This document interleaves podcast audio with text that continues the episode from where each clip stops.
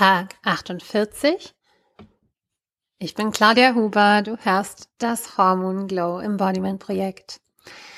80 Tage lang bin ich hier und teile mit dir meine Reise, meine Gedanken, meine Eindrücke, meine Schmerzen, meine Freuden, meine Höhen und meine Tiefen. Lass uns gemeinsam einatmen.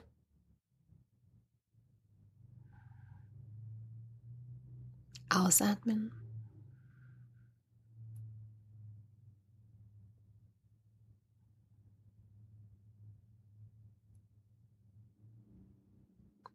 Hm. Schön, dass du da bist.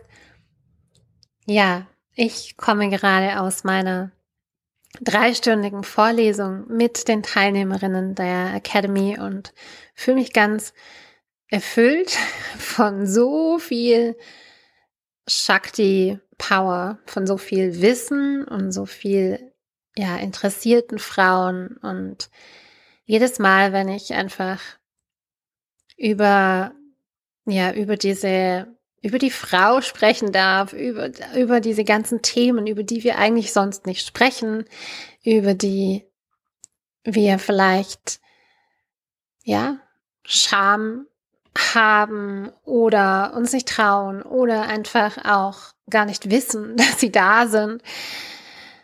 Das erfüllt mich. Das macht mich richtig, richtig glücklich und ich bin richtig dankbar dafür, dass ich einen Raum geschaffen habe, um darüber sprechen zu können, um mehr Tabus brechen zu dürfen, um mehr, ja, um einfach mehr Bewusstsein in den weiblichen Körper hineinbringen zu können, der einfach so unendlich komplex, spannend, wunderbar ist.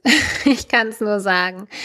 Und was mich immer berührt, ist einfach auch, wenn ja, wenn, wenn es andere auch berührt, wenn andere wirklich auch gerade diese Teachings aus dem Ayurveda, die Ancient Teachings, die sind so tiefgehend, dass wir, ja, dass wir einfach durch das Zuhören allein schon bewegt werden, oft auch transformiert werden. Ja, da stehe ich jetzt gerade und mit dem offenen Herzen und richtig, richtig viel Erfüllung und Freude. Und ich habe heute wahnsinnig schlecht geschlafen, weil die zwei kleinen Katzen in der Nacht auch noch im Zimmer waren. und einfach viel Arbeit da, weil ich viel zu viel gearbeitet habe. Ähm, diese, diese Sache hier vorbereitet, zu spät ins Bett, dann die Katzen und trotzdem fühle ich mich voller Energie. Was aber ganz klar und wichtig zu unterscheiden ist, es gibt echt diese, ja, es gibt das Körperliche und das Mentale und manchmal in manchen Lebensphasen können wir einfach durch das, was wir tun, durch die Erfüllung, die wir haben, durch unser Tun so gepusht sein, dass uns der Körper, ja, egal ist oder dass wir einfach das ganz leicht tragen können, dass da mal wenig Schlaf da ist, dass man müde ist, dass man einfach sich nicht so gut fühlt. Und jetzt ähm, spielte natürlich auch noch die Zyklusphase eine Rolle. In der ersten Zyklushälfte können wir sowas auch super gut wegstecken. Also das merke ich gerade.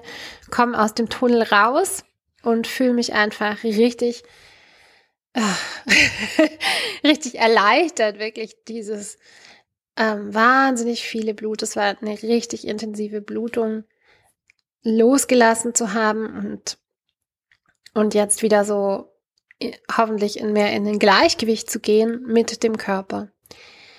Und ja, für mich steht einfach an, wirklich mein Bewusstsein zu beschützen.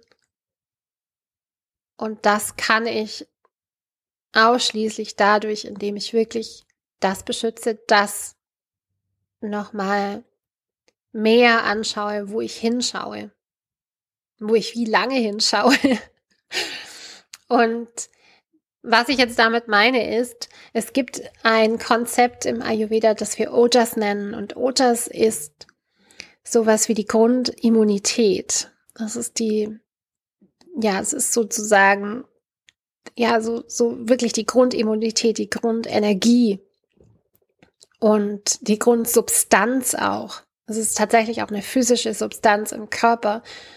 Und die können wir mit Nahrung stärken. Also sowas wie Milch und Datteln und süße Speisen, also natürlich süße Speisen, keine Süßigkeiten, die wirken hier sehr, sehr gut und aufbauend und stärkend. Aber was gerade in der heutigen Zeit sicherlich der größte Ojas, die Plita, Räuber ist, das ist das Bewusstsein. Und wir verlieren Ojas, indem wir unser Bewusstsein zerstreuen, indem wir unachtsam sind, indem wir abgelenkt sind und vor allem auch über unsere Augen. Ja, über alles, was wir so ständig sehen. Und da meine ich jetzt ganz speziell mich mit dem Bildschirm.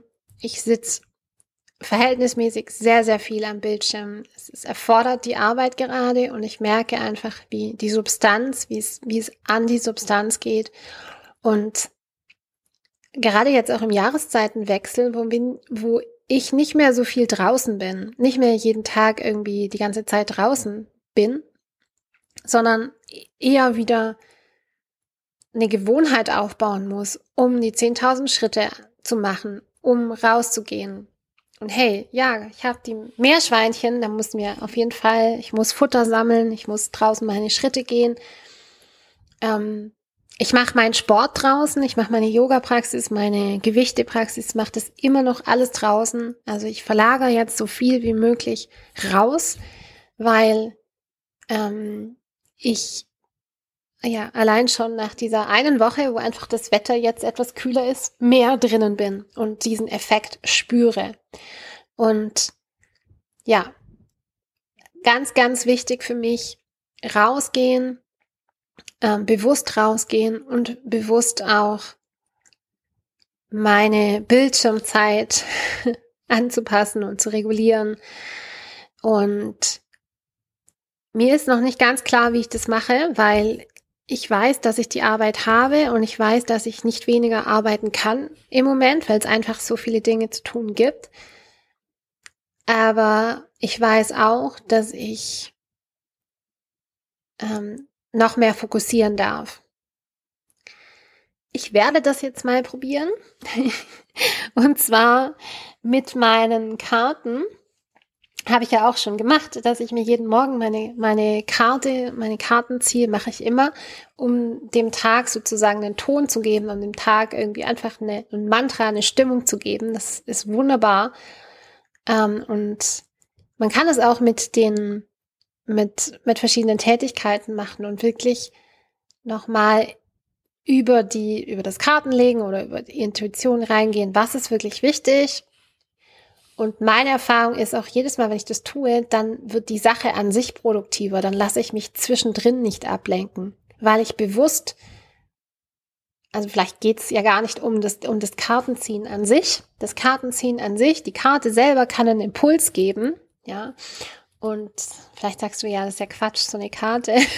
Was soll mir das für einen Impuls geben? Und glaube ich nicht dran, mag ich nicht.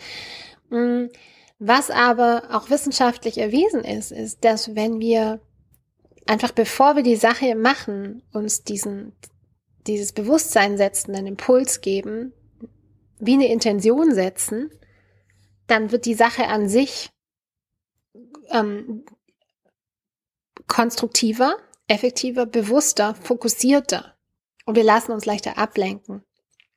Und das, ähm, das werde ich jetzt tun. Das werde ich tun. und das kam wirklich so ganz aus meiner Intuition gerade raus, dass das gerade die Medizin ist, die ich unbedingt selber anwenden muss. Und here we go. Ich werde berichten.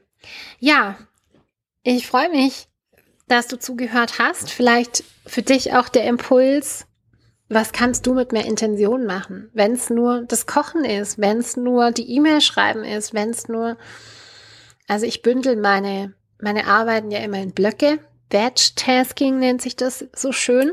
Ja, das heißt, ich mache immer ähnliche Arbeiten zusammen und bündel die. Allein das führt dazu, dass man effektiver, produktiver ist, weil das Gehirn dann sich auf diese eine Sache besser einstellen kann. Aber eben nochmal dazu, erst bündeln und dann Intention geben und dann, ja, machen. Ich bin sehr gespannt. Ich werde berichten und bin auch gespannt, ob du es ausprobierst. ähm, erzähl mal. Wir hören uns ja morgen dann wieder. Namaste.